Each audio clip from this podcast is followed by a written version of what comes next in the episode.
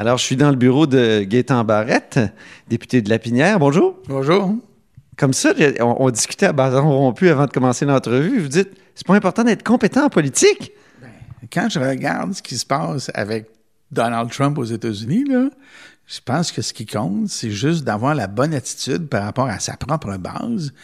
Puis si la base, c'est 50 plus 1, ce qui est son cas, ça a l'air à suffire. Pensez qu'il va être réélu? Ah oui, oui, oui, oui. Moi, je suis convaincu. Moi, j'étais pas sûr il y a un an. Et à, chaque mois qui passe, je suis de plus en plus sûr. Et aujourd'hui, je suis sûr qu'il va être réélu. Il y avait un chroniqueur qui avait dit que vous étiez notre Trump. Oui, mais il y a plein des gens qui font des commentaires de ce genre-là. Vous savez, moi, je suis euh, l'espèce... Euh, vous savez, c'est comme le jeu où on va aller, on se met un bandeau dans les yeux, là, puis on va mettre un...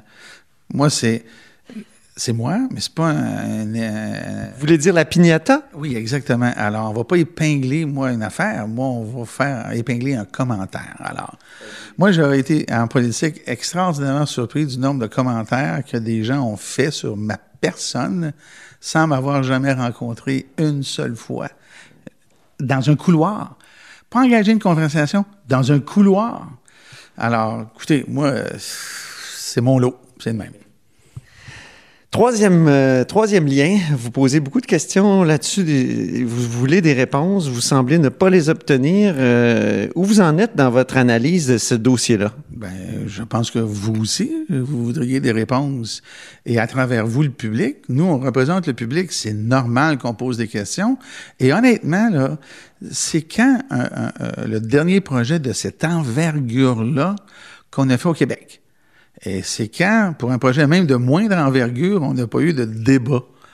Et là, on n'a pas de débat, puis pas d'information. Puis je fais même pas le commentaire sur le mérite de ce qui est proposé, mais je fais des commentaires sur le fait qu'on nous refuse d'avoir accès à un minimum d'informations. Moi, je trouve ça inacceptable. Là, au moins, on a le tracé. On, sait que ça va passer sous le fleuve entre Québec et Lévis. C'est plus le grand tracé à l'est. Alors, ça, c'est la question que j'ai posée ce matin. Quand François Bonnardel, le 29 juin, évidemment, sciemment en dehors de la session parlementaire, a fait sa grande annonce du tracé de l'Est, en laissant peut-être entendre sur les questions des journalistes. Si vous n'aviez pas été là, il aurait pas parlé d'un potentiel nouveau tracé. Ça aurait été l'Est. Pas d'explication, rien.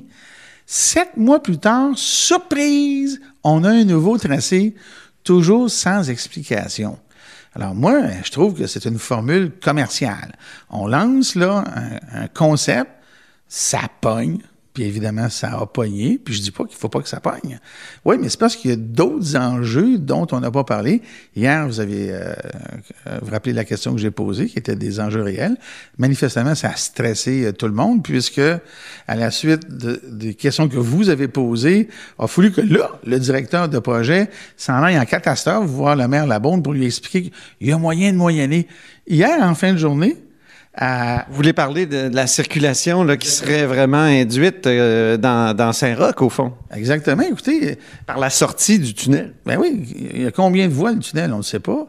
Mais le ministère des Transports établit, lui, je l'ai mis sur euh, mon compte Twitter aujourd'hui, une voie fluide, c'est 1800 autos, un maximum de 1800 véhicules à l'heure. Deux voies, ça fait 3600 à l'heure de pointe. Deux heures, ça fait 7000. Euh, Est-ce que Saint-Roch peut euh, absorber ça? Ben, je pense que non.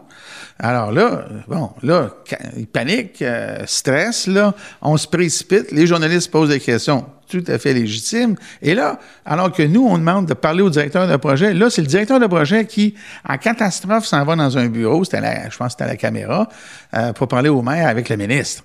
Écoutez, puis dans mon euh, euh, débat de fin de séance, le ministre m'a dit là-dessus qu'on avait des ébauches. Vous savez ce que ça veut dire, ça, des ébauches? Ça veut dire qu'il n'y a rien. Un petit brouillon, un petit barbeau sur, sur, une petite carte géographique. Écoutez, là, ça fait pic-pic, là. Mm. Euh, mais le Parti libéral, quand il était au pouvoir, a dit que c'est un projet prioritaire aussi, le troisième lien. La question, c'est pas de faire ou de ne pas faire le projet. La, question est de le faire de façon transparente, raisonnée, euh, vis-à-vis le public. Moi, je pense qu'on doit suivre les étapes. Et là, ça devient comme une course effrénée à la première pelletée de terre. Est-ce que c'est nécessaire? Je vous pose la question. Est-ce qu'on va se rendre au point où, avant toute étude euh, rendue publique, avant le BAP, on va creuser un trou à Lévis juste pour dire qu'on a creusé un trou, c'est le Moi, je pense que ça va finir demain. On a l'impression que c'est ça qui va amener leur pelle, qui vont dire avant les prochaines élections, voyez, on a commencé à creuser. Ils vont mettre une clôture froche, là, avec une pépine, ils vont creuser 10 pieds dans le sol, ils vont faire un tas à côté, puis ils vont dire, on ne sait pas c'est quoi le projet encore exactement, on a fait la première pelletée de terre, donc je démissionne pas. C'est quelque chose de ridicule, non? Totalement. Écoutez, ça n'a pas de sens. Fait que l'enjeu, c'est pas le faire ou pas le faire, c'est, on peut-tu savoir ce qu'on fait? Moi, ce matin, j'ai posé une autre question. Puis c'est le ministre qui l'a dit, il, était, il était mal à l'aise, je pense, le ministre, ce matin. C'est lui qui parle de gestion dynamique des voies. Oui, vous avez posé une question là-dessus, puis vous dites la gestion dynamique des voies, ça veut dire de la contrainte pour l'automobiliste. Oui, et, à plus forte raison, j'ai pris des extraits d'une présentation d'un ingénieur du ministère des Transports qui l'a fait il y a un an à l'Association québécoise du transport routier. Vous pouvez l'avoir sur Internet. Définition contrainte. Objectif, augmenter la densité, la densité des personnes qui passent. C'est tout correct. On peut-tu le dire au monde? Puis là, le ministre des Transports, l'ingénieur dit, oui, oui, il y a aussi le payage. On peut même faire des payages par voie. Écoutez, euh, là, ça ouvre la porte à toutes sortes de débats. Et le ministre, rappelez-vous d'une chose, moi j'aime bien ça, ce ministre-là, parce qu'il dit des choses qui passent dans le beurre. La semaine dernière, il a dit, moi, la congestion, là, ce que j'ai à régler, c'est à l'entrée des ponts. Pas au troisième lien. Et moi, là, je vous dis que je vais utiliser la gestion dynamique des voies. Ah bon? Ça, c'est des contraintes. Ça veut dire que la congestion à l'entrée du tunnel, ça pourrait ne pas être un problème? Et lui, sa finalité, il l'a dit à répétition, c'est changer le comportement des automobilistes. C'est correct. C'est tout à fait louable comme objectif. Mais pour faire ça, il faut mettre un petit peu les bâtons dans les roues des automobiles. Alors là, là c'est comme s'il disait rien pour éviter un débat. Mais c'est le plus gros projet. Puis j'ai même pas parlé du prix. Fait que quand on met tout ça ensemble, là, euh, comment il s'appelle, Bruno Mescott, l'ingénieur de l'Université de Montréal, qui dit, c'est tellement flou, qui dit, je me rappelle, je pense qu'il a dit ça, entre 3 milliards et 10 milliards de dollars. Alors, peux-tu, à un moment donné, avoir des informations? Alors, moi, je pense que c'est de l'improvisation, c'est de l'à peu près. C'est selon l'air du temps. On lance un slogan, puis on fait tout pour ne pas répondre aux questions, ce qui fait Très bien, on va dire. Mais les, pour les libéraux, quel était le tracé idéal? Parce que vous en avez parlé, je veux dire, je me souviens très bien de plusieurs députés, de Véronique euh, euh, Tremblay, euh, de, d'André Drolet. c'est tous des, des, gens, ça, qui se sont commis, là. Ils se sont commis sur le fait qu'on allait faire un troisième lien après des analyses vous trouverez pas personne, en tout cas à ma connaissance, ça se peut que j'en ai raté un bout, je vous le dis, ça se peut.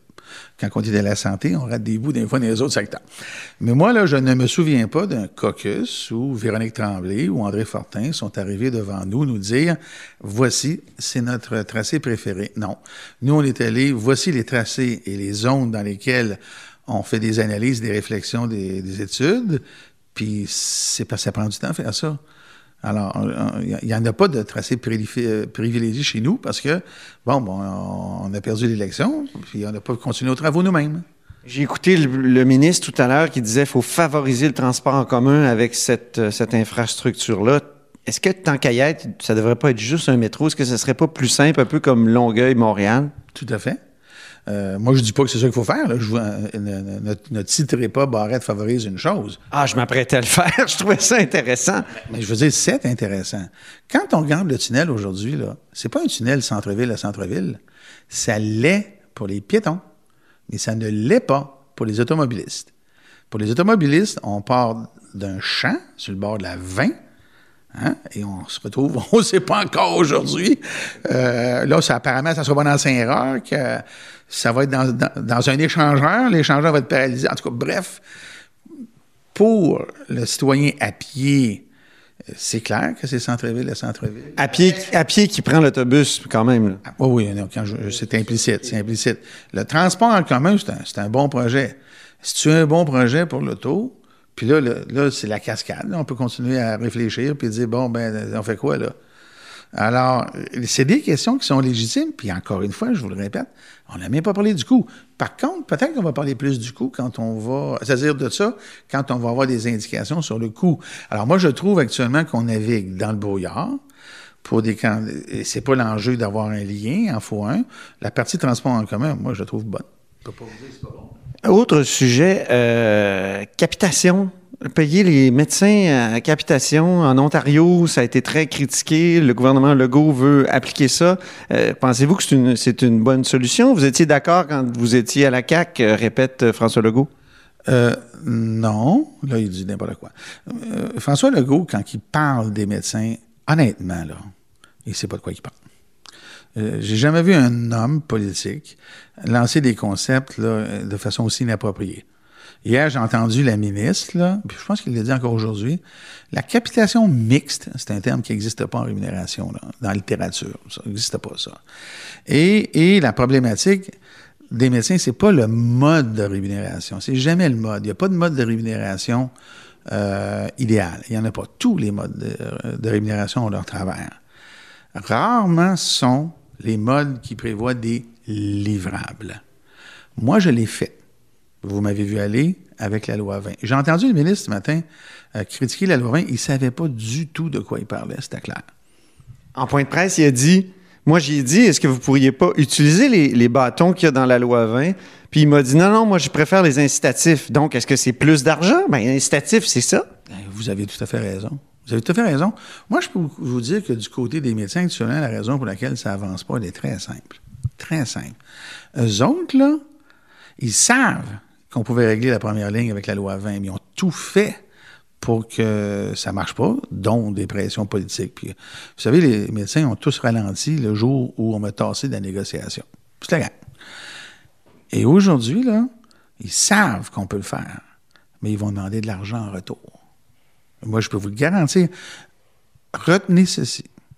Le discours fondamental des médecins sur le plan de la rémunération, et que leur rémunération moyenne soit à 80% de celle des spécialistes.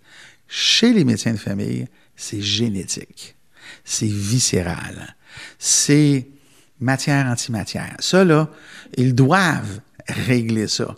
Ils vont se présenter devant le gouvernement, puis ils vont dire, on va vous livrer ça, là, si vous nous donnez l'argent qu'on veut. Faites le calcul 80% de la moyenne des spécialistes. C'est beaucoup de dollars. Alors, un premier ministre qui n'a pas eu le courage de faire ce qu'il a dit qu'il allait faire, ramener les médecins à l'endroit où, moi j'avais négocié en passant. Contre Philippe Couillard en 2006, là, mm-hmm. j'avais négocié, Philippe Couillard, Monique Jean Forget, Jean Charest, d'arriver à moins 10 de la moyenne de l'Ontario pour tenir compte de la richesse collective du Québec. Mm-hmm. Aujourd'hui, ben, il n'a pas eu le courage d'y aller. Pourtant, il l'a dit lui-même, ce chiffre-là. Il n'a pas eu le courage.